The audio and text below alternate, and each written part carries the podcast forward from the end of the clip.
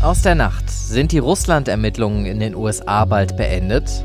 Heute in der RP. Wie will die Regierung den Pflegenotstand beheben? Und das kommt auf uns zu. Wie entscheidet das britische Parlament über den Brexit Plan B? Es ist Dienstag, der 29. Januar 2019. Der Rheinische Post Aufwacher. Der Nachrichtenpodcast am Morgen. Mit Julian Trost, hallo, danke, dass Sie zuhört. Die Nachrichten vom Abend und aus der Nacht. In den USA stehen die Russland-Ermittlungen des FBI gegen Donald Trump und sein Team angeblich kurz vor dem Abschluss. Der Übergangsjustizminister Matthew Whitaker sagte das zumindest.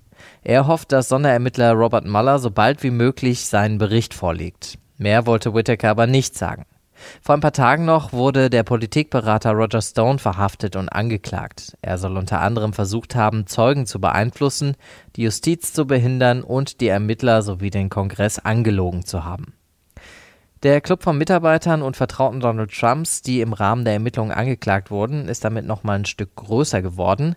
Es ist aber nicht klar, ob am Ende auch Donald Trump angeklagt wird und ob das bei einem amtierenden Präsidenten überhaupt geht. In Brasilien geht die Suche nach den Opfern der Schlammlawine weiter. Bisher haben die Helfer 65 Tote geborgen. Sie haben wenig Hoffnung, dass sie jetzt noch Überlebende finden. Dabei werden noch fast 300 Menschen vermisst. Am Freitag war ein Damm an einer Eisenerzmine gebrochen. Wie das passieren konnte, ist nicht klar. Der TÜV Süd aus München hatte den Damm erst im letzten Jahr geprüft. In der Rheinischen Post von heute finden wir einen alten Bekannten wieder, den Hambacher Forst. Der Streit um den Wald geht weiter. Dabei hatte die Kohlekommission der Bundesregierung am Freitag empfohlen, dass der Hambacher Forst erhalten bleibt. Antje Grothus war selbst Teil der Kohlekommission, traut dem Energieunternehmen RWE aber nicht und darum hat Grothus in einem Radiointerview beim WDR den Aktivisten im Wald empfohlen, erstmal drin zu bleiben. Sofort kam die Reaktion von NRW-Innenminister Herbert Reul. Der warnt die Aktivisten vor weiteren Aktionen. Es gebe jetzt keinen objektiven Grund mehr dafür. RWE sagt, der Hambacher Forst muss abgetragen werden, auch wenn die Braunkohle darunter nicht gefördert wird. Anders lasse sich die Abbruchkante am Tagebau Hambach nicht sichern. Ein anderer Streit ist dafür wohl erstmal beigelegt. Die Bundesregierung hat sich auf einen Kompromiss zum Werbeverbot für Schwangerschaftsabbrüche geeinigt.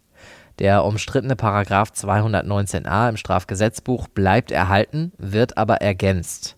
Ärzte dürfen in Zukunft darüber informieren, dass sie Schwangerschaftsabbrüche durchführen.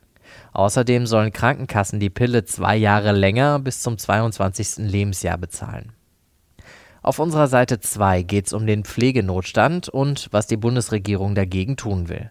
Eva Quadbeck leitet unser Büro in Berlin und hat sich mit den Plänen der Regierung beschäftigt. Eva, die Regierung hat im letzten Jahr schon angekündigt, die Pflege zu verbessern. Was ist da denn bisher passiert? Es ist tatsächlich schon eine ganze Menge passiert. Einmal hat sich die Regierung darauf geeinigt, dass es sogenannte Pflegeuntergrenzen in den Krankenhäusern geben soll.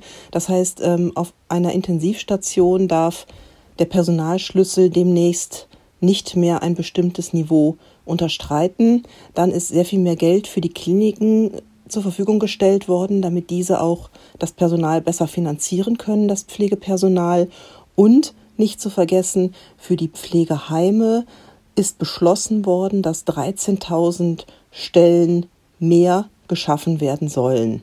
Jetzt will die Koalition 10% mehr Auszubildende in der Pflege und auch 10% mehr Einrichtungen, die Pflegekräfte ausbilden. Wie soll das gehen? Also auch da hat die äh, Große Koalition eine ganze Menge an Maßnahmen auf den Weg gebracht. Zum einen ent fällt künftig das Schulgeld. Also man muss sich wirklich vorstellen, bislang mussten Menschen, die alte Pflegekraft werden wollten, tatsächlich noch Geld mitbringen. Das wird ab 2020 entfallen. Ähm, es wird zudem eine bessere Vergütung für die Ausbildung geben und außerdem will die Bundesregierung eine große Werbekampagne starten, um einfach mehr junge Menschen für den Beruf zu gewinnen. Was denn deine Einschätzung? Reicht das alles, um die 40.000 offenen Stellen in der Pflege in den nächsten Jahren zu besetzen? Also in den nächsten Jahren wird das nicht reichen, um die vielen offenen Stellen in der Pflege im Krankenhaus und in den Pflegeheimen und auch bei den Pflegediensten tatsächlich zu besetzen.